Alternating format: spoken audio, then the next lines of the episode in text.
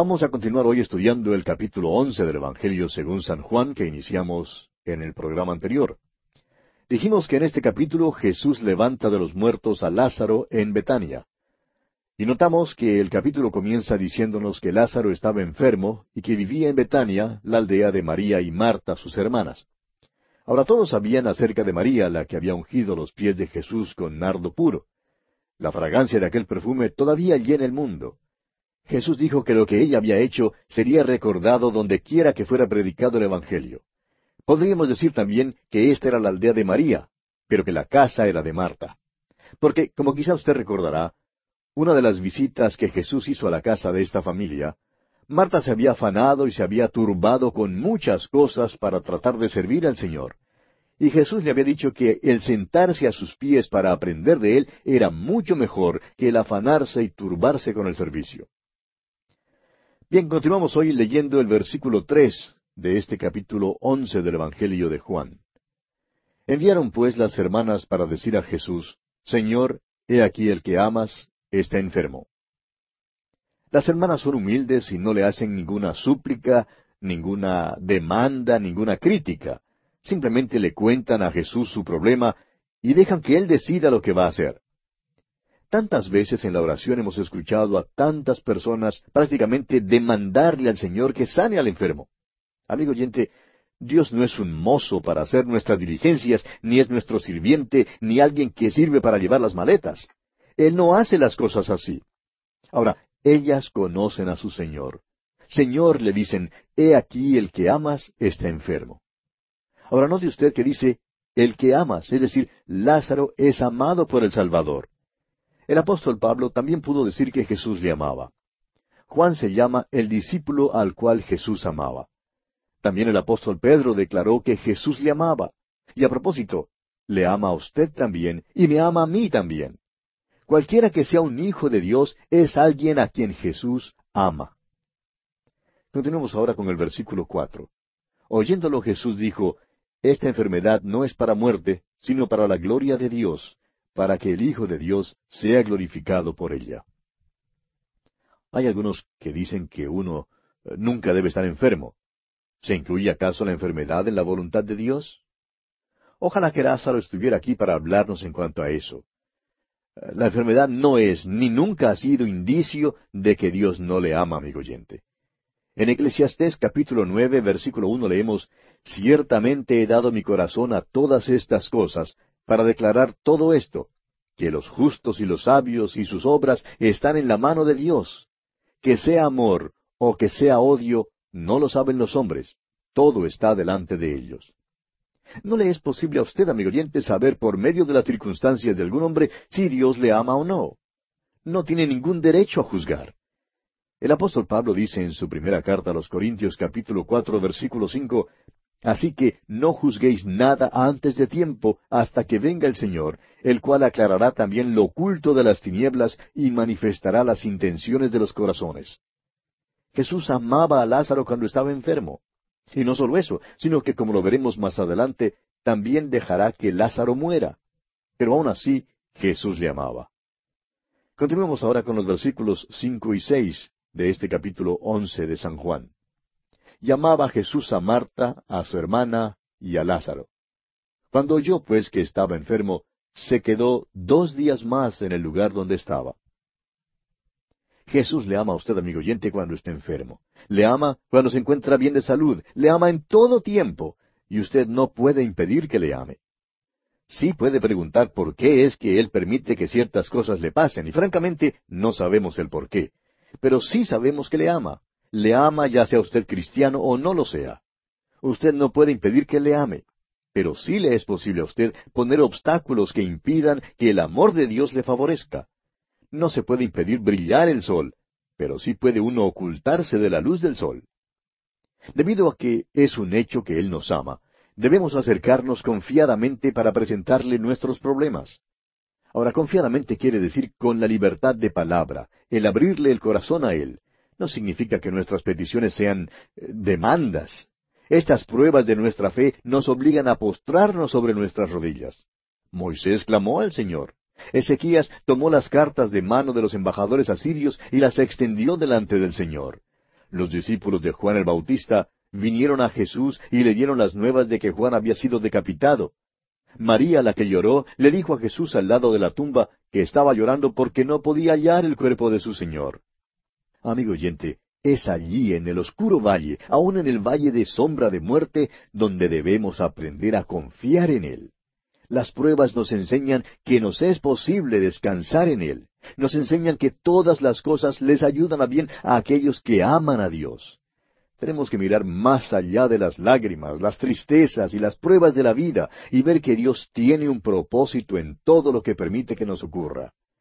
El Señor dijo, esta enfermedad no es para muerte, sino para la gloria de Dios. Jesús permite que esto pase para que Dios reciba la gloria. Tenemos que aprender que nosotros no somos el centro del universo. Tampoco lo es nuestro hogar, ni nuestra iglesia, ni nuestro pueblo. El centro de dirección de todo está en el cielo, y todo ocurre para su gloria. Nada nos pasará sin el permiso de Dios, y si Él permite que ocurra, será para su gloria. Ahora deseamos que usted se fije que el Señor amaba a Marta. A veces nos portamos muy mal con Marta y la criticamos mucho. Muchos de los comentarios bíblicos que se han escrito no le han tratado con mucha bondad. Es verdad que ella se afanó con mucho servicio y que en una ocasión ella no escogió la buena parte, pero eso no impidió que nuestro Señor le amara. Ahora, ¿le parece a usted cruel que Jesús dejara morir a Lázaro? Pues bien, hay aquí un mensaje para nosotros. El Señor Jesús no se guiaba por sentimentalismos, sino que estaba sujeto a la voluntad del Padre. El sentimentalismo humano le habría impulsado a ir enseguida, pero Él las amaba y por tanto dice este pasaje que se quedó en el lugar donde estaba aún dos días. Ahora recuerda usted que en el pasado hemos dicho que la ofrenda de alimento era una descripción de Cristo. Pero había dos cosas que eran excluidas de esta ofrenda. Una de ellas era la levadura, que en la Biblia simboliza la maldad. La otra era la miel, la cual habla de la leche de la bondad humana, el sentimentalismo humano. Jesús nunca se dejó guiar por un mero sentimentalismo. Eso es lo que produce personas malcriadas. Y es por eso, por el sentimentalismo, que los padres echan a perder a sus hijos. Jesús siempre fue guiado por el amor, y ese amor siempre estuvo interesado en el bien del individuo y en la gloria de Dios. Leamos ahora los versículos siete y ocho de este capítulo once de San Juan. Luego, después de esto, dijo a los discípulos, Vamos a Judea otra vez. Le dijeron los discípulos, Rabí, Ahora procuraban los judíos apedrearte, ¿y otra vez vas allá? No pierda usted de vista, amigo oyente, esas palabras otra vez. Jesús había estado allí y le habían obligado a apartarse. Ahora regresa, y esta vez Jesús va con sus discípulos a la zona peligrosa. Continuemos con los versículos nueve y diez de este capítulo once de Juan. Respondió Jesús, ¿no tiene el día doce horas? El que anda de día no tropieza porque ve la luz de este mundo pero el que anda de noche tropieza porque no hay luz en él. Hay doce horas en el día y eso no puede cambiar. El Padre ha dado al Hijo una obra que hacer y nada le puede impedir que la haga. Hay aquí un gran principio. Dios le ha dado a cada hombre una obra principal para cumplir en su vida. Y a usted, amigo oyente, no le será posible extender esa labor ni siquiera un día más, como tampoco le será posible impedir que el sol se ponga en la tarde. Pero por otra parte, gracias a Dios, usted permanece categóricamente invulnerable hasta que su obra esté cumplida. Nadie le puede tocar, ni aun Satanás le puede tocar. El peligro se encuentra en no seguir a Jesús. Entonces uno queda en tinieblas porque Él es la luz del mundo. Usted podrá entrar en una zona peligrosa con Él y no le tocarán. Terminará su obra. Pero si se queda allí afuera en las tinieblas, si anda en tinieblas, entonces tropezará ha habido muerte en Betania. Y si ha de haber luz en aquella hora de tinieblas, es necesario que Jesús vaya hasta allí. Pues Él es la luz del mundo. Continuemos leyendo los versículos once hasta el quince de este capítulo once de Juan. Dicho esto, les dijo después, Nuestro amigo Lázaro duerme, mas voy para despertarle. Dijeron entonces sus discípulos, Señor, si duerme sanará. Pero Jesús decía esto de la muerte de Lázaro, y ellos pensaron que hablaba del reposar del sueño. Entonces Jesús les dijo claramente, Lázaro ha muerto, y me alegro por vosotros de no haber estado allí, para que creáis mas vamos a él. Los discípulos no comprendieron lo que Jesús quiso decir cuando dijo que Lázaro dormía. Y muchos hoy en día tampoco lo comprenden, y por tanto hallamos a quienes hablan en cuanto al sueño del alma. Amigo oyente, el sueño es para el cuerpo y nunca para el alma. Y esto es verdad en cuanto al sueño físico y también en cuanto al sueño eterno. Para el creyente, como dice el apóstol Pablo en segunda carta a los Corintios, capítulo cinco y versículo ocho, estar ausente del cuerpo es estar presente al Señor. Jesús es llamado las primicias de aquellos que duermen. Ahora, ¿significa esto que Jesús duerme en alguna parte hoy en día? Claro que no, amigo oyente. Él tiene su cuerpo glorificado. El creyente va inmediatamente para estar con el Señor, pero su cuerpo duerme hasta el día de la resurrección y entonces será el cuerpo lo que será levantado. La muerte para el creyente es sólo un sueño para el cuerpo. ¿Tiene usted miedo de dormir? Pues no debe tenerlo, amigo oyente. El sueño es un descanso de la labor. Es el descanso que viene para la renovación y la preparación para el nuevo día que viene. Y no hay nada que sea tan bello como la palabra sueño, cuando es usada para la muerte de un creyente. El cuerpo se pone a dormir, para ser despertado por nuestro Señor. Él es el único que tiene el despertador. Él es el único que puede levantar a los muertos, y algún día Él vendrá y nos despertaremos con nuestros nuevos cuerpos. Ahora, la palabra griega para resurrección es anastasis, que significa levantarse. C.S. Lewis, aquel distinguido rector de la Universidad de Oxford, preguntó en cuanto al sueño del alma y dijo, Si es el alma lo que se levanta, ¿cuál posición toma? Y esa es una buena pregunta. El espíritu, amigo oyente, nunca se muere ni duerme. La muerte es una realidad, una terrible realidad para el cuerpo. La muerte significa la separación y significa que el cuerpo del creyente desciende al sepulcro y duerme allí hasta que sea levantado. Pero recuerde que la resurrección también es una realidad. Según el punto de vista humano, el hombre termina en la muerte. Aún en los hospitales hay un sentimiento de terminación en cuanto a la muerte. Los médicos trabajan hasta más no poder con un paciente, pero cuando muere, todos dejan de trabajar. La muerte llega y no hay nada más que se pueda hacer. La ciencia está imposibilitada ante la presencia de la muerte. Pero es allí precisamente donde Jesús comienza. Donde el hombre tiene que terminar, allí es donde Jesús puede comenzar. Por eso es que la resurrección es una realidad, una realidad que alienta e infunde una verdadera esperanza en cuantos creemos en ella. Cuando cierta figura de prominencia mundial, cierto personaje sobresaliente falleció en cierto país del Oriente, todos los habitantes de aquel país se lamentaban y decían, Nuestro líder ha fallecido, ¿qué haremos? Inmediatamente los líderes dijeron, No lamentéis la muerte de nuestro presidente, él está muerto, pero sus ideas y sus teorías todavía viven y vivirán para siempre. En realidad aquellas palabras no pueden infundir mucha esperanza, pero era la única esperanza que tenían para ofrecer al pueblo.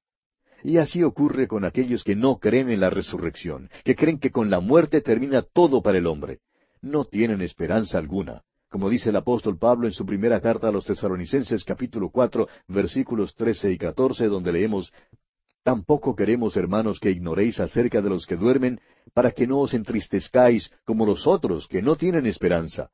Porque si creemos que Jesús murió y resucitó, así también traerá Dios con Jesús a los que durmieron en él. Amigo oyente, ¿tiene usted hoy esta esperanza? Bien, prosigamos nuestro estudio y leamos ahora el versículo 16 de este capítulo 11 del Evangelio según San Juan. Dijo entonces Tomás, llamado Dídimo, a sus condiscípulos, Vamos también nosotros para que muramos con él. Tomás es uno de esos tipos pronosticadores de tristezas, ¿no cree usted? Cree que va a morir con Jesús, pero gracias a Dios que aparentemente estaba dispuesto a hacer exactamente eso. Y creemos que Tomás estaba hablando en serio, al igual que Pedro, cuando prometió defender a Jesús hasta la muerte. Pero creemos que en la hora crítica le habría negado, tal como sucedió con Pedro. Es que Tomás no podría haberse mantenido fiel solo por sus fuerzas humanas. Pedro no pudo, y nosotros tampoco podemos. Si no fuese por la gracia de Dios, todos lo haríamos igualmente. Es tan trágico oír del fracaso de algún cristiano o de un pastor que por desaliento se aparta del púlpito. Por nuestras propias fuerzas no podemos mantenernos fieles, amigo oyente. Necesitamos confiar en Jesucristo en todo tiempo.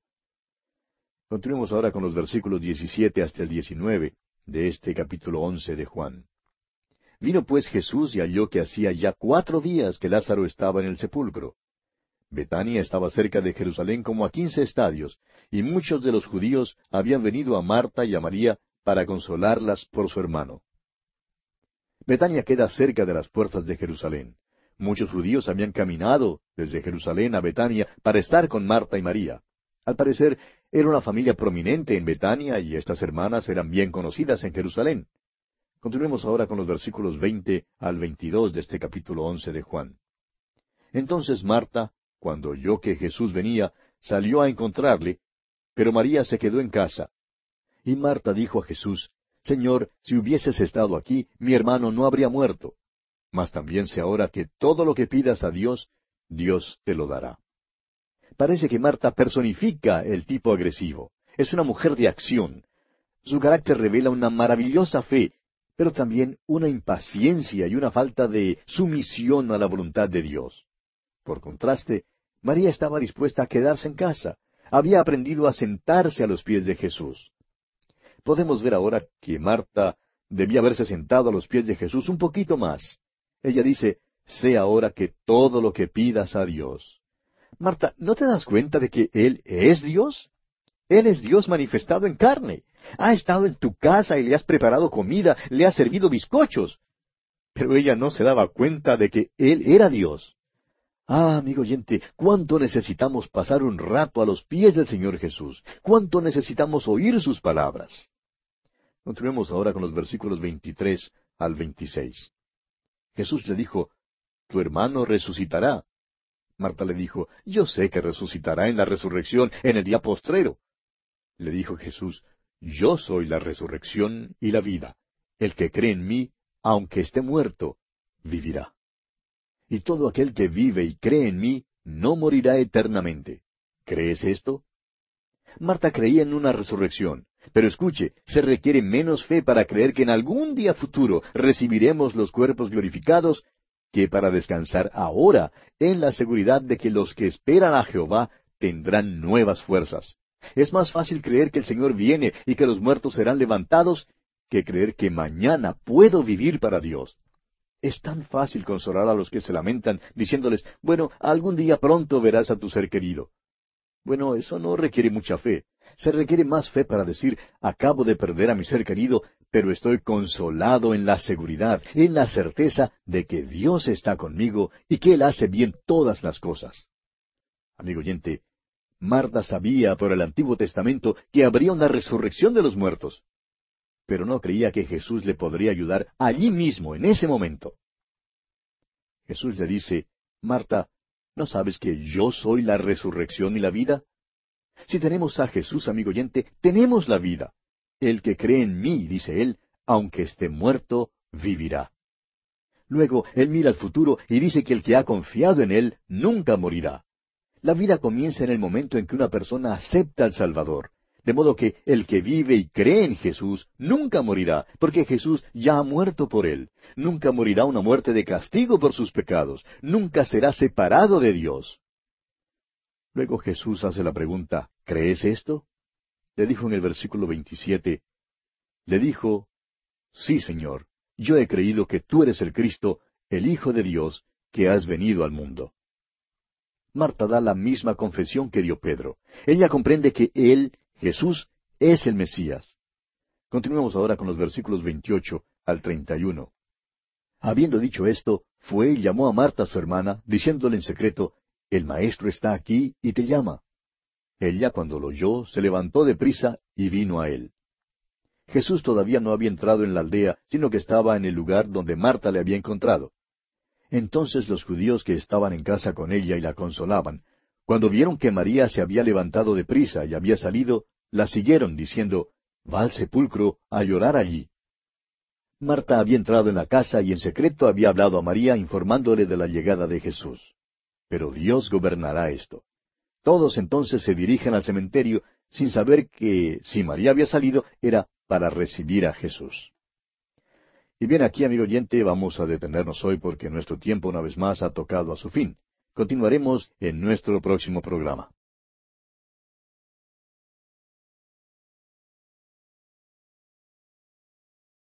Continuamos hoy estudiando el capítulo once del Evangelio según San Juan. Y en nuestro programa anterior dejamos a Jesús llegando ya a la casa de Marta y María. Vimos cómo Marta salió al encuentro de Jesús y le dijo que si él hubiera estado allí, su hermano no habría muerto. Jesús le respondió que su hermano resucitaría.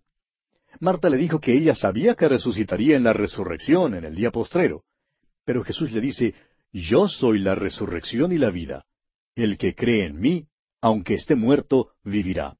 Y luego se dirige a Marta y le dice, ¿crees esto?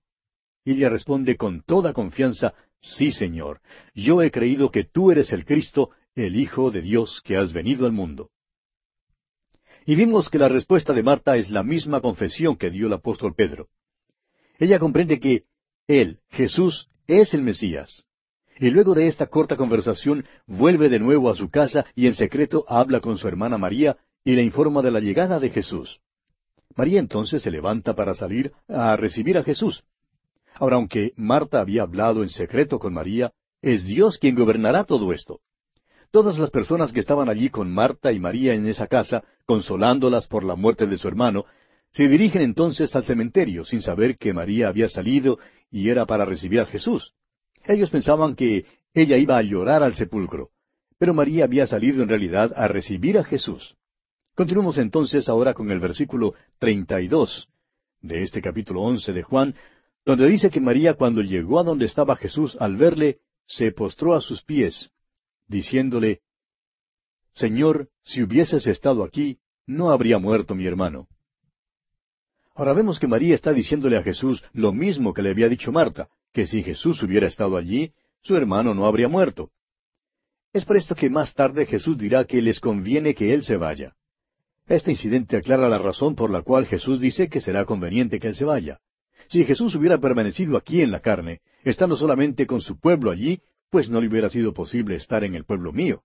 Si Jesús no se hubiera ido, no hubiera podido enviar al Consolador, al Espíritu Santo. Pero cuando el Espíritu Santo vino, Él pudo estar en todas partes. Hoy en día el Espíritu Santo mora en cada creyente. Por tanto, el Espíritu Santo puede estar donde estoy yo y donde está usted también. Y también al otro lado del mundo. Allá en el capítulo 16 de este Evangelio, versículo siete, leemos las palabras de Jesús. Pero yo os digo la verdad, os conviene que yo me vaya, porque si no me fuera, el consolador no vendría a vosotros, mas si me fuere, os lo enviaré. Continuemos entonces con los versículos 33 al 35 de este capítulo 11 de Juan. Jesús entonces, al verla llorando y a los judíos que la acompañaban, también llorando, se estremeció en espíritu y se conmovió, y dijo, ¿Dónde le pusisteis? Le dijeron, Señor, ven y ve. Jesús lloró. Si usted quiere saber cómo es que Dios se siente en cuanto a la muerte de sus seres amados, mire esto. Jesús se estremeció en su espíritu y se conmovió. La muerte es una cosa terrible, amigo oyente, y usted puede estar seguro que Jesús se conduele de usted. Su simpatía está con los que viven. Él sabía lo que iba a hacer por los muertos. Jesús lloró, dice aquí. El Evangelio de Juan está escrito para mostrarnos la deidad de Cristo, y sin embargo aquí Jesús se manifiesta en toda su humanidad. Aún pregunta, ¿dónde habían puesto a Lázaro? Porque era muy humano. Y vemos aquí también cómo Dios se siente en este funeral. Acompaña al que lleva el duelo y derrama lágrimas también. Cristo Jesús no llora por el difunto amado, sino por el vivo que tanto siente la pérdida. La muerte no es cosa agradable y por eso Jesús lloró. Continuemos ahora con los versículos 36 y 37 de este capítulo 11 de Juan. Dijeron entonces los judíos, Mirad cómo le amaba. Y algunos de ellos dijeron, ¿no podía éste que abrió los ojos al ciego haber hecho también que Lázaro no muriera? Creemos que los judíos no comprendieron aquí el verdadero sentido. No lloraba como resultado de su amor por Lázaro. Jesús no lloró por los muertos. Lloraba por ellos, por los que estaban vivos y que sentían la pérdida de sus seres amados. Ahora fíjese usted que los judíos vuelven al incidente de la sanidad del ciego.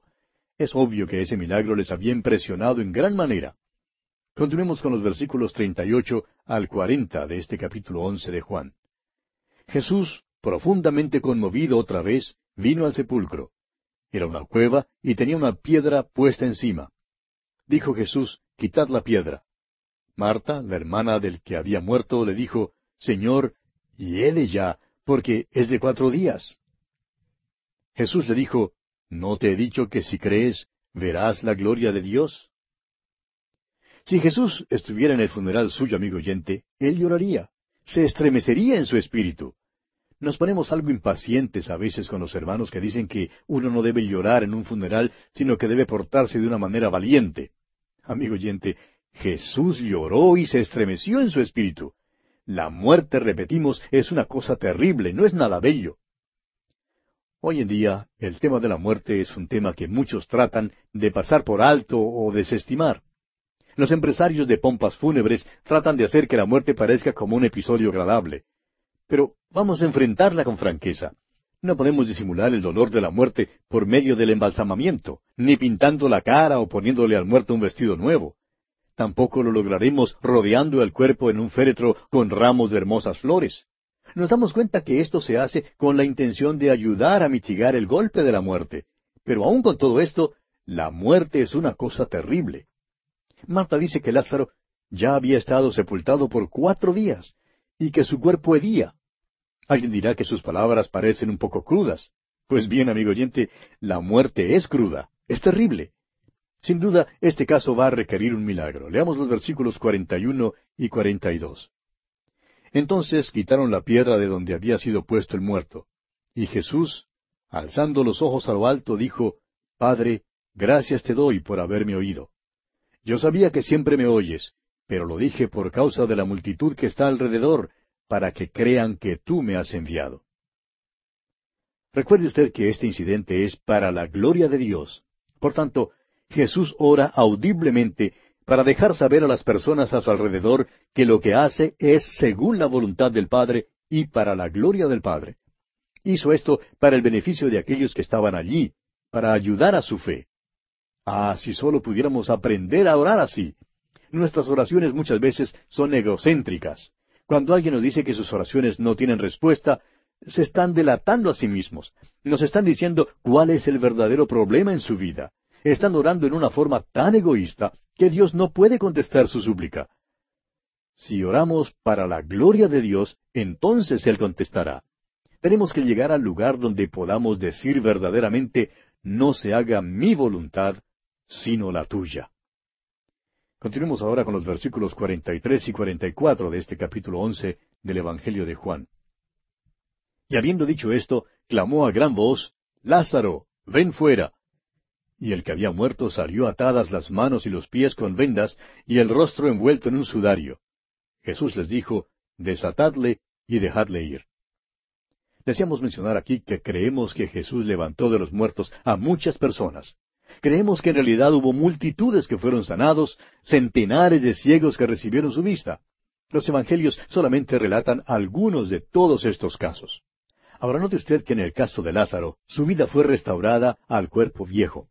Salió envuelto en toda la mortaja, exactamente como había estado en la tumba, hasta con el lienzo que le habían envuelto en la cabeza.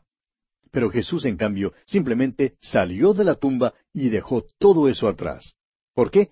porque salió con un cuerpo glorificado. No tuvieron que quitar la piedra para que Jesús saliera. La piedra fue quitada para que los que estaban afuera pudieran mirar adentro y ver que la tumba estaba vacía. Su cuerpo glorificado pudo salir del sepulcro sellado y pudo entrar sin problema alguno en un cuarto con las puertas trancadas. Hay en esto un cuadro bello de la salvación. Nosotros estábamos muertos en delitos y pecados, muertos ante Dios, pero ahora hemos sido vivificados para con Dios en Cristo Jesús. Pero amigo oyente, esta mortaja, nuestra naturaleza humana, nos retiene. El apóstol Pablo dijo allá en su carta a los Romanos capítulo siete, versículos quince y veinticuatro, porque lo que hago no lo entiendo, pues no hago lo que quiero, sino lo que aborrezco, eso hago. Miserable de mí. Ahora este no es un inconverso el que habla, es un creyente. Jesús quiere que estemos libres de esta mortaja. Él dice, desatadle y dejadle ir. Continuemos con los versículos 45 y 46 de este capítulo 11 de Juan. Entonces muchos de los judíos que habían venido para acompañar a María y vieron lo que hizo Jesús, creyeron en él. pero algunos de ellos fueron a los fariseos y les dijeron lo que Jesús había hecho. Estos hombres no pueden ignorar este milagro. Esto pone a los sabuesos de odio una vez más sobre su pista y puede usted estar seguro de que no cesarán de seguirle hasta cuando le pongan en la cruz.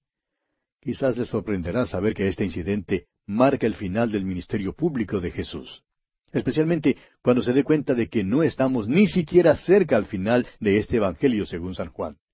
El hecho es que solamente hemos llegado hasta la mitad. El ministerio público de Jesús comenzó cuando Juan el Bautista le señaló como el Cordero de Dios, y ahora hemos llegado a su fin es que Juan dedica casi tanto tiempo a las últimas cuarenta y ocho horas de nuestro Señor antes de la cruz como el que emplea en los primeros treinta y dos años, once meses, tres semanas y cinco días de su vida. En realidad, así fue como escribieron también los otros evangelistas. Ponen un mayor énfasis sobre los últimos ocho días. Fíjese usted que hay ochenta y nueve capítulos en los cuatro evangelios. De estos ochenta y nueve capítulos, cuatro tratan los primeros treinta años de la vida de Cristo. Y los ochenta y cinco capítulos restantes abordan los últimos tres años de su vida. Ahora, de esos ochenta y cinco capítulos, veintisiete tratan los últimos ocho días de su vida. Por tanto, una tercera parte de los Evangelios tiene como tema central los sucesos de los últimos días de Jesús y ponen su mayor énfasis sobre su muerte y su resurrección. El énfasis mayor es sobre el hecho de que Jesús murió y resucitó de los muertos. Y amigo oyente, no seríamos fieles a la Biblia si nuestro mayor énfasis no cayese sobre la muerte y la resurrección de Cristo. Este es el Evangelio. Los autores de los Evangelios hicieron lo que Pablo hizo también más tarde. El apóstol Pablo dice en su primera carta a los Corintios capítulo dos, verso dos, pues me propuse no saber entre vosotros cosa alguna, sino a Jesucristo y a este crucificado. Uno creería pues que este milagro de la resurrección de Lázaro habría motivado a los escépticos a volverse a Jesús, pero no resultó así. Usted recordará que nuestro Señor había dicho previamente las siguientes palabras allá en Lucas capítulo 16, verso 31. Si no oyen a Moisés y a los profetas, tampoco se persuadirán, aunque alguno se levantare de los muertos. Esa es la razón por la cual Dios no rasga los cielos y desciende. Por eso mismo es que Dios no anda haciendo señales y milagros hoy en día. Después de que la iglesia sea sacada de la tierra durante el período de la gran tribulación y también durante el milenio, habrá un período de grandes milagros, pero aun eso no convencerá a la gente. Hoy en día se nos exige, de una manera callada, poner nuestra confianza en Él, aunque la multitud y la mayoría se aparte de Él. Hay quienes se quejan de que las multitudes no están siguiendo a Jesús. Amigo oyente, las multitudes nunca siguieron a Jesús, ni nunca le seguirán. Él murió, fue sepultado, resucitó de los muertos, y eso es el Evangelio. No necesitamos un milagro. El problema no se halla en la falta de evidencias. El problema está en la incredulidad del hombre. Ahora note usted lo que ocurre en el versículo 47 de este capítulo 11 de Juan. Entonces los principales sacerdotes y los fariseos reunieron el concilio y dijeron, ¿qué haremos? Porque este hombre hace muchas señales. ¿Se diga usted, amigo oyente? El problema de estos abuesos de odio no era la falta de evidencias.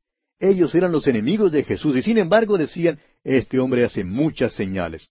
Es que no podían negar sus milagros. Este es un grupo diabólico. En aquel entonces los principales sacerdotes eran mayormente saduceos, hombres de una teología liberal que no aceptaban los milagros ni lo sobrenatural, inclusive la resurrección. Los fariseos, por su parte, eran los conservadores religiosos y los derechistas políticos, pudiéramos decir, de aquel entonces. Estaban categóricamente opuestos los unos contra los otros en todo aspecto. Sin embargo, aquí se unen en su odio contra Jesucristo y resuelven matarle. Tenemos aquí lo que pudiéramos llamar el primer movimiento ecuménico. Si pueden eliminar a Jesucristo, entonces los hombres de criterios opuestos se unirán en su antagonismo hacia Él. Esta es la tendencia de la hora. Uno puede muy bien unirse con los demás y andar con la mayoría y eliminar a Cristo, como está revelado en la palabra de Dios. Pero es la minoría la que acepta a Jesucristo. Veamos ahora el versículo 48 de este capítulo 11 de Juan. Si le dejamos así, todos creerán en Él, y vendrán los romanos y destruirán nuestro lugar santo y nuestra nación. Temían que hubiera un movimiento masivo de apoyo a Jesucristo que resultara en una revolución y que por tanto Roma viniera sobre ellos. Es decir, que obraban en la base del temor. El temor fue su móvil y tememos que todavía sea lo que impida que muchísimas personas sigan a Jesús aún hoy en día. Continuemos con los versículos 49 al 52. Entonces Caifás, uno de ellos, sumo sacerdote aquel año, les dijo, Vosotros no sabéis nada, ni pensáis que nos conviene que un hombre muera por el pueblo y no que toda la nación perezca. Esto no lo dijo por sí mismo, sino que como era el sumo sacerdote aquel año, profetizó que Jesús había de morir por la nación. Y no solamente por la nación, sino también para congregar en uno a los hijos de Dios que estaban dispersos. Encontramos aquí una cosa extraña. Empiezan a emplear la razón y la lógica, y dicen que es preferible que Jesús muera antes de que toda la nación perezca en manos de Roma. Es interesante notar que lograron matar a Jesús, pero a pesar de esto, toda la nación pereció, cuando Tito llegó en el año setenta después de Cristo y la destruyó. Este Caifás era un mal individuo. Más tarde conoceremos a su suegro Anás, quien también era de la misma calaña. Este hombre Caifás era el sumo sacerdote en aquel año y tenía el don de la profecía. No nos dejemos engañar, amigo oyente, aún hoy en día, cuando oímos decir que a alguien le es posible profetizar. Caifás, como Balaam en el Antiguo Testamento, era un mal individuo. Sin embargo, le fue posible profetizar y su profecía era verdadera. Leamos ahora los versículos 53 y 54 de este capítulo 11 de Juan. Así que, desde aquel día acordaron matarle. Por tanto, Jesús ya no andaba abiertamente entre los judíos, sino que se alejó de allí a la región contigua al desierto, a una ciudad llamada Efraín, y se quedó allí con sus discípulos. Amigo oyente, este es el comienzo del fin. Ahora tratan abiertamente de matar a Jesús y se declaran hostiles públicamente. No sabemos exactamente dónde queda la ciudad de Efraín. Probablemente estaba en una sección retirada, cerca a algún bosque o monte. Continuemos entonces con los versículos 55 al 57. Y estaba cerca la Pascua de los judíos, y muchos subieron de aquella región a Jerusalén antes de la Pascua para purificarse, y buscaban a Jesús, y estando ellos en el templo, se preguntaban unos a otros, ¿qué os parece? ¿No vendrá la fiesta? Y los principales sacerdotes y los fariseos habían dado orden de que si alguno supiese dónde estaba, lo manifestase para que le prendiesen. Las multitudes venían a Jerusalén para purificarse antes de la Pascua. Al cumplir con este ritual continuo, se reúnen las multitudes, conversan entre sí, y surge una diferencia de opinión en cuanto a Jesús se preguntan si Jesús vendrá a la fiesta este año. Saben que el Sanedrín le busca de veras. Y amigo oyente, es que si rehusaron creer a Moisés, no creerán ahora, aunque surja uno que resucita de los muertos. Hemos llegado, pues, al momento crítico. Nos acercamos ahora a la última semana de su vida. Y concluimos así nuestro estudio del capítulo once del Evangelio según San Juan. En nuestro próximo programa, Dios mediante, comenzaremos con el capítulo doce.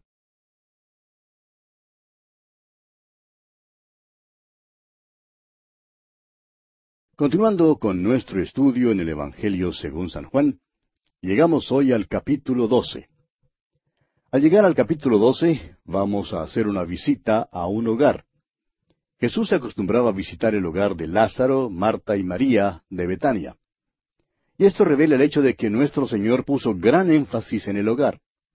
En este Evangelio de Juan notamos que Jesús comenzó su ministerio público en las bodas de Caná de Galilea. Ahora, termina su ministerio público con una visita a este hogar de Marta, María y Lázaro. Nuestro Señor hizo gran énfasis sobre el hogar, el hogar cristiano, el hogar devoto. La bendición de Dios permanece sobre el matrimonio. Llegamos pues ahora a esta bella historia. Leamos los primeros tres versículos de este capítulo doce del Evangelio según San Juan. Seis días antes de la Pascua vino Jesús a Betania, donde estaba Lázaro, el que había estado muerto, y a quien había resucitado de los muertos. Y le hicieron allí una cena. Marta servía y Lázaro era uno de los que estaban sentados a la mesa con él. Entonces María tomó una libra de perfume de nardo puro, de mucho precio, y ungió los pies de Jesús, y los enjugó con sus cabellos, y la casa se llenó del olor del perfume. En Jerusalén, los principales sacerdotes conspiraban y planeaban la muerte de Jesús. En cambio, aquí en Betania, sus amigos planean una fiesta para él. Allí mismo, a la sombra de la cruz, aquellos que le amaban estaban preparando una buena comida. Queremos estudiar todo lo posible en cuanto a esta cena amable. Lázaro, el hombre que había sido resucitado de los muertos, aquí tiene comunión con Cristo. Usted recordará que Jesús había dicho allá en el capítulo once de este Evangelio, versículo veinticinco, Yo soy la resurrección y la vida. El que cree en mí, aunque esté muerto, vivirá. Esto fue cierto en cuanto a Lázaro en un sentido físico. Él había sido levantado de los muertos. Y eso es verdad en cuanto a usted y a mí en un sentido espiritual.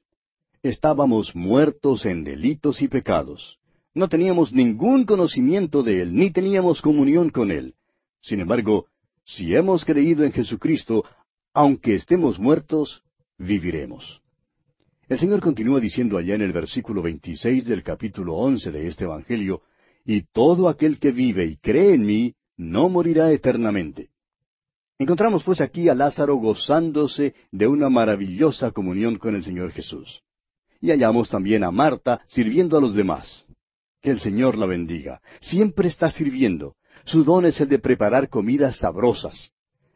La otra vez cuando el Señor visitó su hogar estaba afanada y turbada con muchas cosas. Pero este no era el caso en esta ocasión. El servir era su don. María nuevamente se sienta a los pies de Jesús. Está aprendiendo, y si nosotros vamos a gozarnos de la comunión con Él, amigo oyente, también tenemos que conocerle necesitamos conocerle como Salvador y luego tenemos que crecer en la gracia y en el conocimiento de Jesucristo. Y aquello fue precisamente lo que hizo María. Hoy en día, estos tres pasos son igualmente esenciales en la iglesia. Debe haber un compañerismo con Cristo, debe haber el sentarse a sus pies para aprender y debe haber servicio. Todo esto ocurre en este hogar donde Jesús está con los que le aman. ¿Sabe usted, amigo oyente, que la iglesia empezó en un hogar? Y bien puede terminar en el hogar. Muchas de nuestras iglesias se están apartando de Dios y de las cosas de Él. Ya no son lugares de eh, deliciosa comunión y bendición. Quizás sea más y más en el hogar cristiano donde se encuentra la verdadera comunión con Cristo. Luego, fijémonos en la devoción y la adoración, en el indecible apego y en el afecto profundo de esta mujer María ella ungió los pies de Jesús con nardo puro, un ungüento de precio muy elevado, y los enjugó con sus cabellos. Algunos creen que esta es la misma historia que la de la ramera que lavó los pies de Jesús. Bueno, creemos que algún día tendrá dificultades con María si es que usted cree eso. Este es un incidente totalmente diferente. La ramera lavó los pies de Jesús con sus lágrimas y además el resto del incidente es diferente. Lo único que es igual en ambos casos es que ambas mujeres enjugaron los pies de Jesús con sus cabellos. La fragancia del perfume, pues, llenó la casa.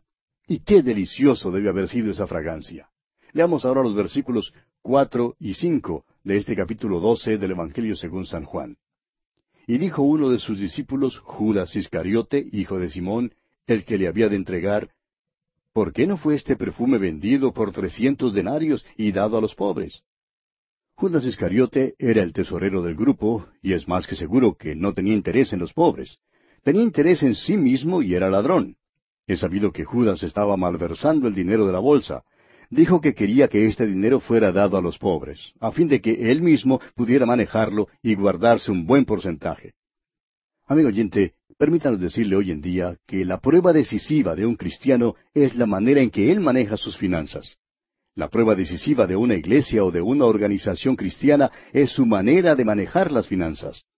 ¿Se emplea el dinero para el propósito para el cual fue dado o es empleado de algún otro modo? En aquel entonces, trescientos denarios equivaldrían más o menos al salario anual de un obrero. El nardo puro era demasiado costoso para que María lo usara en sí misma y por tanto lo derramó sobre Jesús. Amigo oyente, si aprendiéramos a sentarnos a los pies de Jesús, nosotros también le daríamos más. María había guardado este precioso perfume en un vaso de alabastro. En aquellos tiempos, el nardo solo crecía en la India, en la región de los montes Himalayas, y por eso era un perfume muy costoso. Ella pues lo había guardado. Ahora, ¿sabe usted por qué ella lo había comprado y lo había guardado? Lo tenía guardado para que cuando ella muriera pudiera ser usado en su cuerpo. Pero ahora lo derrama sobre los pies de Jesús. Esta es una expresión de inmenso afecto, de adoración y de apego total a la persona de Cristo. La fragancia de aquel perfume llenó la casa y todavía llena el mundo hoy en día. Bien, continuemos con los versículos seis al ocho. Pero dijo esto no porque se cuidara de los pobres, sino porque era ladrón y teniendo la bolsa sustraía de lo que se echaba en ella. Entonces Jesús dijo, Déjala, para el día de mi sepultura ha guardado esto, porque a los pobres siempre los tendréis con vosotros, mas a mí no siempre me tendréis. Esto en verdad es un incidente extraordinario. Y el Señor aquí indica que lo que ella ha hecho revela el hecho de que ella había entrado en la muerte de Jesús. Se habla mucho hoy en día en cuanto a la sucesión apostólica. Bueno, no nos interesa tanto estar en esta sucesión. Los apóstoles no comprendieron el verdadero sentido de este incidente, pero esta mujer ungió a Jesús para hacerle saber al Señor que ella entraba en su muerte. Ella percibió que él iba a morir por los pecados del mundo y le ungió de antemano. El evangelista Mateo registra que Jesús dijo que donde quiera que se predicara el Evangelio, este incidente sería contado. Y esto es verdad. Aún hoy en día, la maravillosa fragancia de esto que ella hizo llena el mundo. ¿Qué contraste encontramos aquí entre ella y Judas Iscariote? Aquí es donde la luz y las tinieblas se juntan. Judas es las tinieblas y María es la luz. Ella ha entrado en la muerte de Cristo, pero los demás no lo comprendieron. Hay también una aplicación para nosotros aquí. Jesús dice que siempre tendremos con nosotros a los pobres, pero que Él no siempre estará con nosotros. Ahora, esto no contradice su declaración de que Él siempre está con nosotros y que nunca nos abandonará ni nos desamparará. Lo que dice aquí es que siempre nos es posible servir. Los pobres siempre están con nosotros, pero nuestro servicio nunca debe sustituir el sentarnos a sus pies. De otra manera, llegará el día cuando será demasiado tarde para poder sentarnos a sus pies. Un oyente escribió una vez diciendo, Nunca antes me he gozado de una enseñanza bíblica. Si solo hubiera tenido estas enseñanzas cuando era joven. Amigo oyente, aprenda de Jesús ahora mismo, ahora que tiene la oportunidad. No permita que la actividad sustituya el sentarse a los pies de Jesús. Bien, continuemos con los versículos nueve al once de este capítulo doce de Juan. Gran multitud de los judíos supieron entonces que él estaba allí y vinieron, no solamente por causa de Jesús, sino también para ver a Lázaro, a quien había resucitado de los muertos. Pero los principales sacerdotes acordaron dar muerte también a Lázaro, porque a causa de él muchos de los judíos se apartaban y creían en Jesús. Estos son buscadores de curiosidades. Los principales sacerdotes querían eliminar a Lázaro, Creemos que los hombres llegaron por curiosidad de ver a Lázaro más bien que para ver a Jesús, y que la fe que se describe aquí es muy similar a la fe de la multitud cuando Jesús primero subió a Jerusalén. Recuerde usted que la multitud creyó en él, pero que él no se fiaba de ellos. Fue una credulidad basada en la curiosidad. La credulidad aquí no tenía como su eje al Señor Jesús, sino que era más bien un interés basado en la curiosidad por ver a Lázaro. Continuemos ahora con los versículos doce hasta el quince de este capítulo doce de Juan.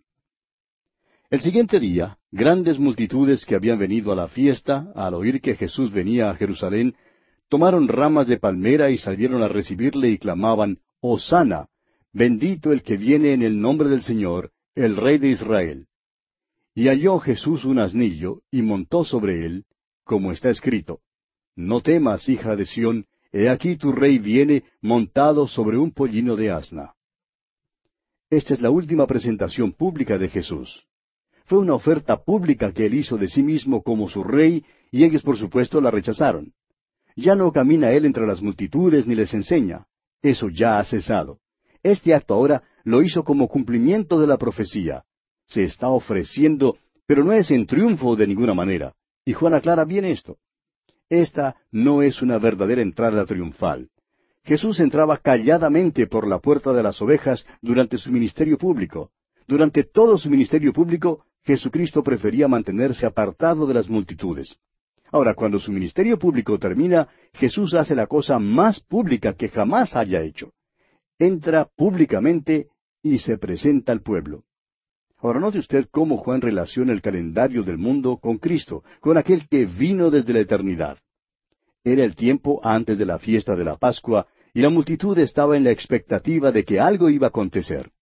Recuerde que en el Evangelio según San Mateo Jesús es nacido y buscado por los magos que le llaman el rey de los judíos. Ahora, al final de su ministerio, una vez más se presenta como el rey de los judíos. Hace esto para cumplir la profecía, como está escrito, dice Juan. Entra en Jerusalén para cumplir la palabra de Dios y para cumplir la voluntad de Dios. Juan nos da un relato muy breve de esta entrada de Jesús, pero sí dice que con ella cumple la profecía de Zacarías capítulo nueve versículo nueve, donde dice, Alégrate mucho, hija de Sión, he aquí tu rey vendrá a ti, justo y salvador, humilde y cabalgando sobre un asno, sobre un pollino, hijo de asna.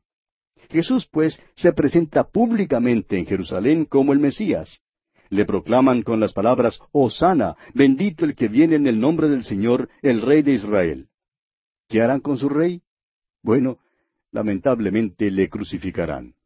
Leamos ahora el versículo 16 de este capítulo 12 de Juan. Estas cosas no las entendieron sus discípulos al principio, pero cuando Jesús fue glorificado, entonces se acordaron de que estas cosas estaban escritas acerca de él y de que se las habían hecho. Juan escribe su Evangelio muchos años más tarde y confiesa que simplemente no comprendió lo que Jesús hacía ese día. Le preguntó a Santiago, a Pedro y a Andrés y ellos tampoco comprendieron. María fue la única que había entrado en la verdad de su muerte. Los demás no comprendieron sino hasta después de que Jesús fue glorificado. Después de su muerte y resurrección, entonces se acordaron de las cosas que habían sido escritas en cuanto a él. Continuemos con los versículos 17 al 19 de este capítulo 12 de Juan. Y daba testimonio la gente que estaba con él cuando llamó a Lázaro del sepulcro y le resucitó de los muertos, por lo cual también había venido la gente a recibirle, porque había oído que él había hecho esta señal. Pero los fariseos dijeron entre sí, ¿Ya veis que no conseguís nada? Mirad, el mundo se va tras él. Tenemos aquí una situación eh, explosiva. La multitud se entusiasma debido a los milagros de Jesús, pero su interés se centra en Lázaro y no en la persona de Cristo. Los fariseos, por su parte, buscan matarle, y todo esto ocurre cuando Jerusalén se llena de gente para la Pascua. Jesucristo no pudo aproximarse a la corona sin ir primero a la cruz. Si se hubiera aproximado directamente a la corona, si Él fuera el soberano hoy en día, ni usted ni yo, amigo oyente, podríamos jamás haber sido salvos. Él tuvo que ir primero a la cruz para salvarnos a usted y a mí.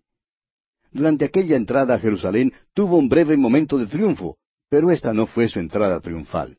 Pues esta será un evento futuro, cuando entre como Señor de señores y Rey de reyes. Pero ahora en esta fiesta de la Pascua está en camino hacia la cruz. Hay una pintura de la crucifixión que muestra las tres cruces vacías. Los cuerpos de los crucificados han sido quitados de las cruces y están en sus respectivas tumbas. Hacia atrás hay un burrito que come de una rama de palma. ¿Qué mensaje encontramos aquí? Allí están los recuerdos de su llamada entrada triunfal, pero el punto central es la cruz.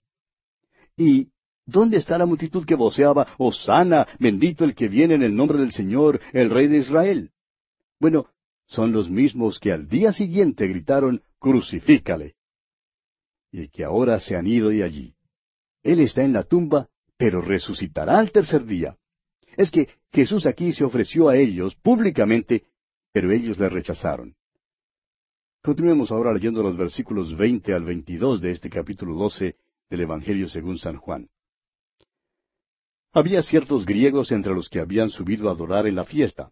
Estos pues se acercaron a Felipe, que era de Bethsaida de Galilea, y le rogaron diciendo, Señor, quisiéramos ver a Jesús. Felipe fue y se lo dijo a Andrés. Entonces Andrés y Felipe se lo dijeron a Jesús. Al parecer, Jesús fue al templo y entró. Había allí una corte para las mujeres y una corte para los gentiles. Y los griegos no podían entrar al lugar donde estaba Jesús. Felipe era un hombre griego y quizás hablaba el griego mejor que los demás, y creemos que quizá fue por eso que vinieron donde él. Pero Felipe, siendo de carácter sencillo y algo retraído, va donde Andrés. Después, entre los dos, traen a estos griegos donde estaba Jesús. Continuemos con los versículos 23 al 26 de este capítulo 12 de Juan. Jesús les respondió diciendo, Ha llegado la hora para que el Hijo del Hombre sea glorificado. De cierto, de cierto os digo, que si el grano de trigo no cae en la tierra y muere, queda solo, pero si muere, lleva mucho fruto. El que ama su vida la perderá, y el que aborrece su vida en este mundo, para vida eterna la guardará. Si alguno me sirve, sígame, y donde yo estuviere, allí también estará mi servidor. Si alguno me sirviere, mi Padre le honrará. Notamos aquí que Jesús les habló. Ahora creemos que la palabra les aquí incluye tanto a los discípulos como a los griegos. Creemos que Jesús salió para hablarles. No creemos que Jesús haya rehusado acudir a cualquiera que le buscara. Los griegos deseaban ver a Jesús porque habían escuchado acerca de él, probablemente de sus milagros y especialmente el de levantar a Lázaro de los muertos. Ahora Jesús dirige la atención de los griegos hacia la cruz. Está a la sombra de la cruz y está muy consciente de la hora. ¿De cuál hora? La hora de crisis para la cual había salido de la eternidad y hacia la cual toda su vida se había movido. Usted recordará que él le había dicho a su madre temprano en su ministerio que su hora aún no había venido. Pero ahora su hora en verdad había llegado, había venido, y se dirige hacia la cruz. Su concepto de la cruz fue muy diferente al del pueblo romano. Para los romanos, la cruz fue un lugar de infamia, de oprobio y de vergüenza. La cruz equivalía al dogal del verdugo, la silla eléctrica o la cámara de gas. Jesucristo se hizo obediente hasta la muerte y muerte de cruz, para redimirnos de la maldición de la ley. Como dice el apóstol Pablo en su carta a los Gálatas capítulo tres versículo trece, fue hecho por nosotros maldición, porque está escrito, maldito todo el que es colgado en un madero. Entonces, en el tercer día, fue levantado de los muertos y fue coronado de gloria y de honra. Sufrió la cruz por el gozo puesto delante de él, menospreciando el oprobio. La gloria de Dios se ve en esa cruz. Es por eso que pudo decir que la hora había llegado para que fuera glorificado. Amigo oyente, Jesucristo fue glorificado cuando murió allí por usted y por mí. Fue glorificado cuando resucitó de los muertos. La misericordia y el perdón se encuentran en esa cruz. Luego, nuestro Señor declara un gran principio haciendo uso de la analogía física de un grano de trigo. Un grano de trigo muere en la tierra pero produce la mata, la mazorca y la cosecha. Tiene que morir para poder llevar fruto. Muchos creen que han visto a Jesús porque han leído los Evangelios y han estudiado su vida, pero ven a un Jesús histórico. Amigo oyente, usted no puede ver a Jesús sino hasta que comprenda su muerte y su resurrección. Él murió una muerte redentora. Él dio su vida en muerte para que usted y yo, amigo oyente, tuviéramos vida. Usted no ha visto a Jesús, amigo oyente, sino hasta cuando haya visto que Él es quien murió por usted en la cruz del Calvario. Él es quien murió por los pecados del mundo. Parece extraño que le hable estas cosas a los griegos que han llegado para verle. Les está diciendo que hay algo que es más importante que simplemente eh, verle físicamente o verle en el Evangelio. Lo importante para ellos era ver que Él iba a morir, iba a ser sepultado en la tierra. Pero cuando aquel grano de trigo murió, produjo la vida, murió, pero resucitó. Y esto es lo que reviste verdadera importancia, amigo oyente.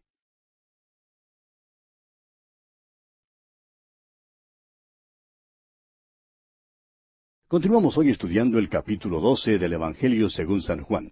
Y en nuestro programa anterior dejamos a Jesús hablando con los griegos que habían venido para verle. Y llegamos hasta donde nuestro Señor declara un gran principio haciendo uso de la analogía física de un grano de trigo. Un grano de trigo muere en la tierra, pero produce la planta, la mazorca y la cosecha. Tiene que morir para poder llevar fruto. Muchos creen que han visto a Jesús porque han leído los Evangelios y han estudiado su vida. Ven a un Jesús histórico.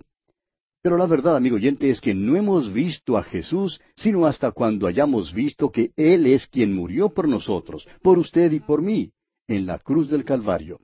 Él es quien murió por los pecados del mundo. Ahora parece extraño que Él hable estas cosas a los griegos que han venido para verle, pero les está diciendo que hay algo que es más importante que solo verle físicamente, o verle en el Evangelio.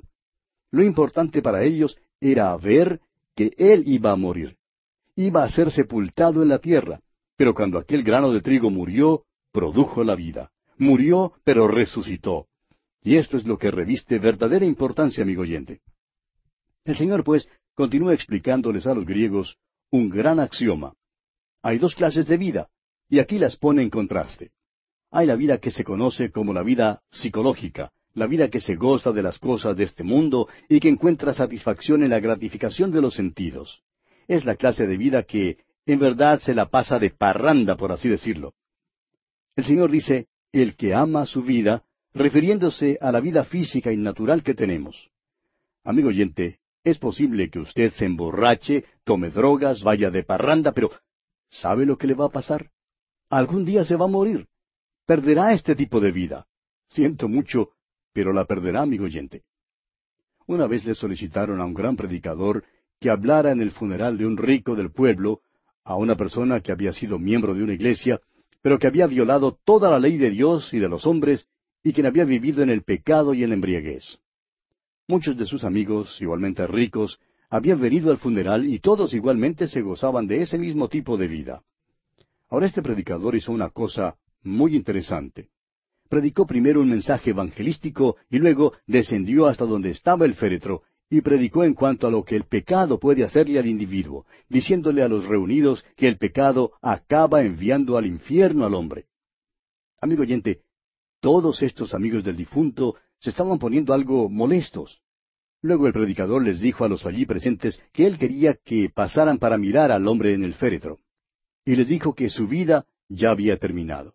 Había despreciado a Dios y había vuelto su espalda a Jesucristo. Y dijo entonces, así morirán también todos ustedes, a menos que se vuelvan a Jesucristo.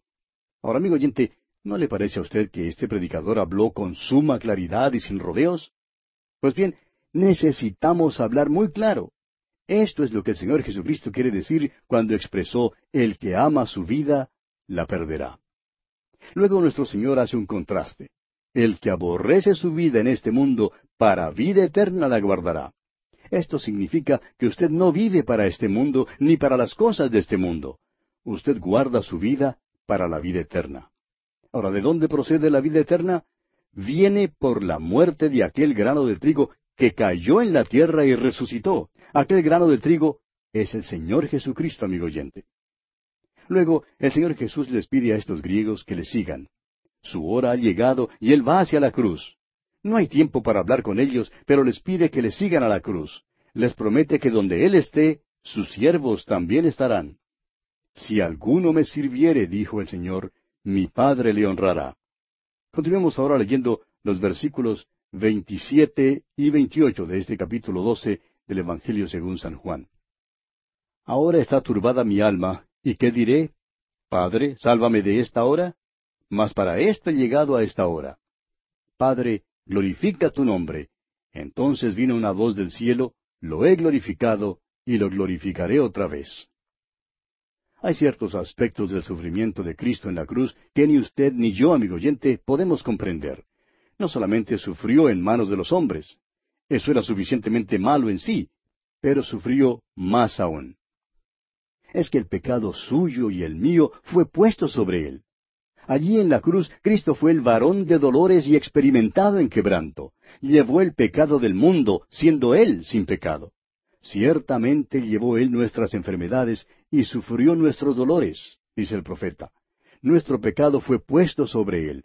Ahora esto no es algo teórico, pues literalmente Jesús fue hecho pecado por nosotros.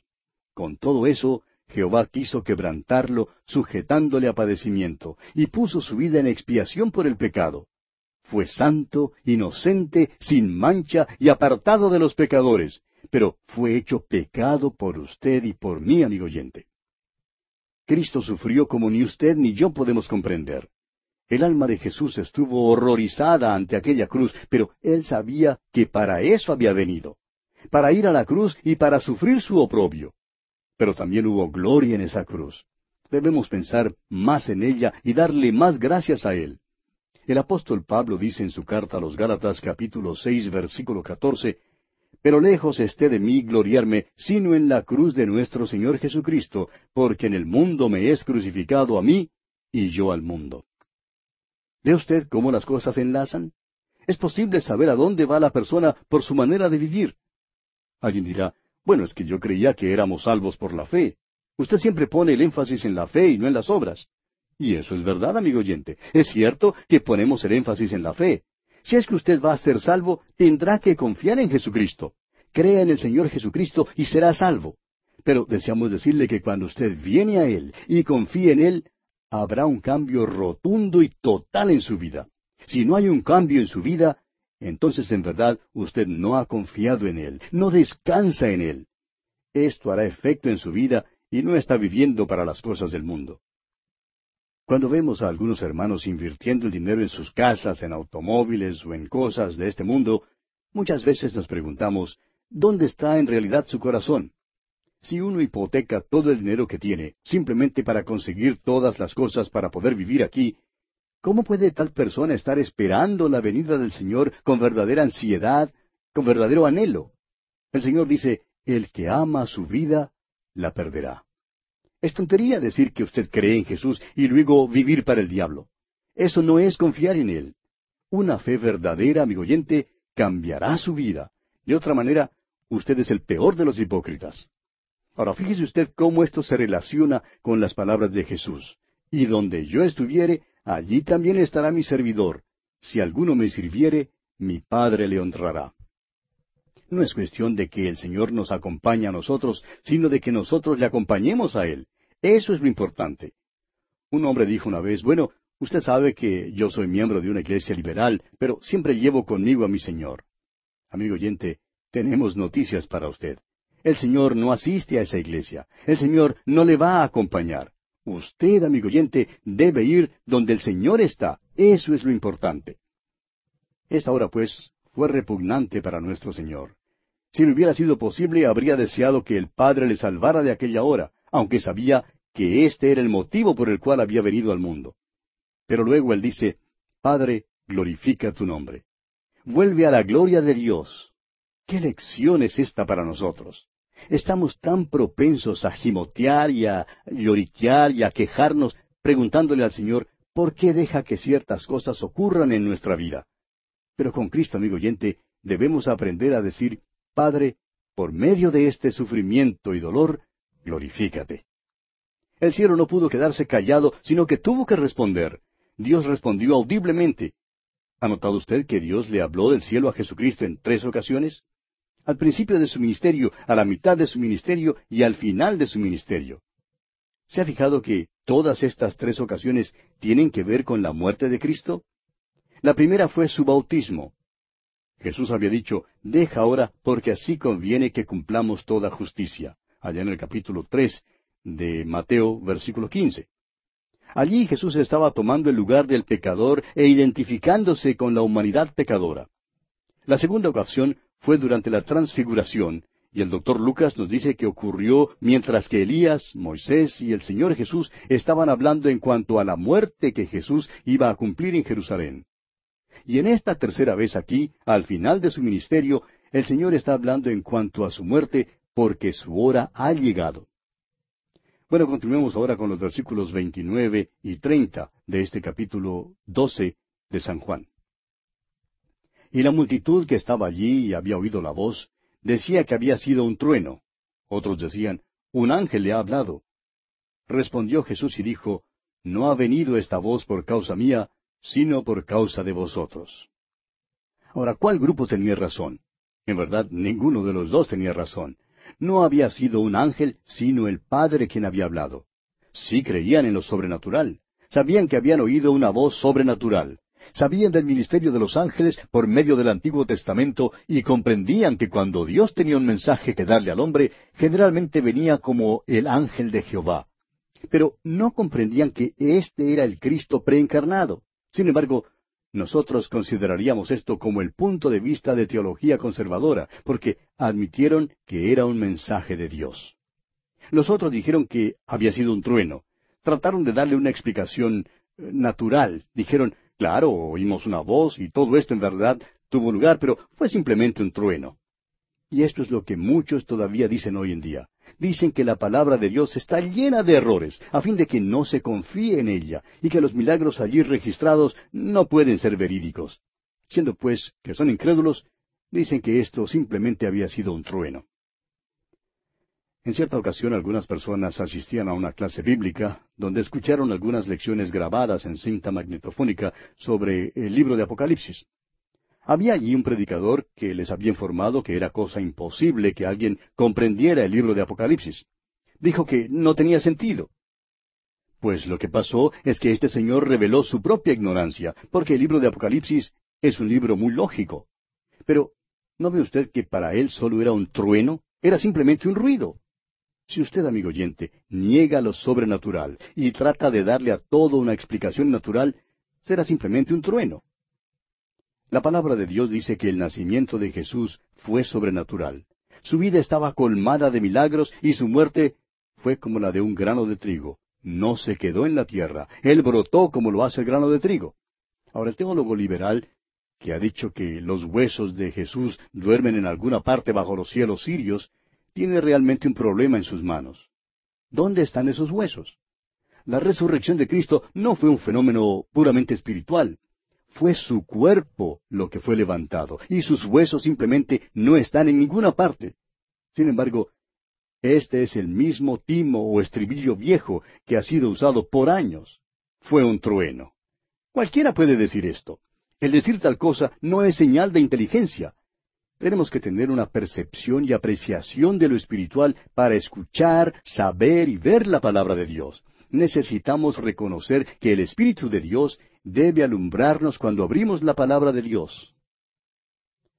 Continuemos ahora leyendo los versículos 31 al 33 de este capítulo 12 del Evangelio según San Juan. Ahora es el juicio de este mundo. Ahora el príncipe de este mundo será echado fuera. Y yo, si fuere levantado de la tierra, a todos atraeré a mí mismo. Y decía esto dando a entender de qué muerte iba a morir. La muerte de Cristo en la cruz fue el juicio del mundo y del príncipe de este mundo. Esa es una de las cosas de las cuales el Espíritu Santo da testimonio según el capítulo 16 de este mismo Evangelio de Juan, versículos siete al once. Vivimos en un mundo que es juzgado. Vino a morir una muerte de juicio por los pecados del mundo, y si el mundo no acepta esta muerte, el mundo es entonces juzgado. Ahora, ¿cómo es echado fuera Satanás, el príncipe de este mundo? Creemos que es un proceso gradual. Cuando Cristo murió en la cruz, estamos seguros que Satanás no comprendió lo que sucedía. Lo que él creía ser una derrota para Cristo, se cambió en victoria para Cristo. Satanás perdió la batalla en la cruz y por eso el Señor pudo decir que el príncipe de este mundo sería echado fuera. Luego, en Apocalipsis capítulo 12, versículo 10, se nos dice que Satanás ha sido lanzado fuera del cielo. Esta es la segunda etapa. Más adelante, en Apocalipsis capítulo 20, versículo 3, fue arrojado al abismo. Y por último, en Apocalipsis capítulo 20, versículo 10, Satanás es lanzado en el lago de fuego y azufre. Y esta es la última etapa de su derrota. En la cruz su condena fue sellada. La cruz marca la victoria de Cristo y la derrota de Satanás. Ahora Jesús pone el énfasis en su muerte redentora. Su muerte atraerá hacia él a todos los hombres. Aquellos que creen serán salvados. Aquellos que le rechazan serán condenados. Considere usted, amigo oyente, cuán importante es levantar a Jesús delante de los hombres, de poner el énfasis sobre su muerte redentora. Hay multitudes que pasan por las iglesias hoy en día y que no oyen la palabra de Dios. Piensa en los obreros, en los estudiantes, en los que llevan el uniforme del país y en los ricos. Ellos no oyen. Hoy en día hay tantas iglesias que no están levantando a Jesús, el Señor crucificado. Amigo oyente, el Evangelio debe ser predicado y el Evangelio tiene que ver con un Cristo que fue crucificado. Continuemos ahora con los versículos 34 al 36 de este capítulo 12 de Juan. Le respondió la gente, Nosotros hemos oído de la ley que el Cristo permanece para siempre. ¿Cómo pues dices tú que es necesario que el Hijo del Hombre sea levantado? ¿Quién es este Hijo del Hombre? Entonces Jesús les dijo, Aún por un poco está la luz entre vosotros, andad entre tanto que tenéis luz, para que no os sorprendan las tinieblas, porque el que anda en tinieblas no sabe a dónde va. Entre tanto que tenéis la luz, creed en la luz, para que seáis hijos de luz. Estas cosas habló Jesús, y se fue y se ocultó de ellos. Aquella multitud en verdad está confundida. Dicen, la ley dice que cuando Cristo venga, reinará para siempre. Y ahora tú dices que no permanecerás, sino que vas a morir. Simplemente no comprendían. ¿Y qué fue lo que ocurrió entonces? Jesús ahora se aparta y así termina su ministerio público. Nunca aparecerá públicamente de nuevo, sino hasta cuando venga a esta tierra para establecer su reino. Continuemos ahora con los versículos 37 al 41 de este capítulo 12 de Juan. Pero a pesar de que había hecho tantas señales delante de ellos, no creían en él. Para que se cumpliese la palabra del profeta Isaías que dijo, Señor, ¿quién ha creído a nuestro anuncio y a quién se ha revelado el brazo del Señor? Por esto no podían creer, porque también, dijo Isaías, cegó los ojos de ellos y endureció su corazón, para que no vean con los ojos y entiendan con el corazón y se conviertan, y yo los sane. Isaías dijo esto cuando vio su gloria y habló acerca de él. Ahora nos enteramos del problema aquí. Ellos estaban viviendo según la luz de aquel entonces. La profecía de Isaías se cumplía con ellos. Esta es una cita de aquel gran capítulo de redención en Isaías capítulo 53, que habla de la muerte de Cristo. La muerte de Cristo fue presentada a ellos, pero la rechazaron. Estaban enseguecidos a la luz que les había sido presentada. Era como el hombre que se despertó por la mañana y se dijo, Hoy no voy a ver, y tendré cerrados los ojos durante todo el día. Bueno, el tal sería tan ciego como el que no puede ver. Ellos podrían haber abierto los ojos, pero no quisieron. Ahora la cita es de Isaías capítulo seis. Usted puede apuntar que dice así, cegó los ojos de ellos y endureció su corazón. Y eso es verdad. Pero debe ser leído en su contexto. Jesús se ha presentado a ellos como el Mesías y como su Rey han oído el Evangelio y lo han rechazado, han rechazado personalmente a Jesús. Ahora, Él les rechaza a ellos. Y escúchenos con cuidado, amigo oyente. Ellos no le aceptaron y entonces llegó el día cuando ya no les fue posible aceptarle. Amigo oyente, lo más peligroso es oír el Evangelio y luego volverle la espalda. Si simplemente sigue oyendo y oyendo y no lo acepta, llegará el día cuando ya no le será posible oír y cuando no podrá venir. Dios es Dios y Él tiene la palabra final. Continuemos ahora leyendo los versículos 42 y 43 de este capítulo 12 de Juan. Con todo eso, aun de los gobernantes muchos creyeron en Él, pero a causa de los fariseos no lo confesaban para no ser expulsados de la sinagoga, porque amaban más la gloria de los hombres que la gloria de Dios. Y esto es una lástima verdaderamente. Y creemos que hay también creyentes secretos hoy en día que son cobardes y temerosos. Más adelante aquí en este Evangelio según San Juan encontraremos a dos de estos creyentes secretos quitando el cuerpo de Jesús de la cruz.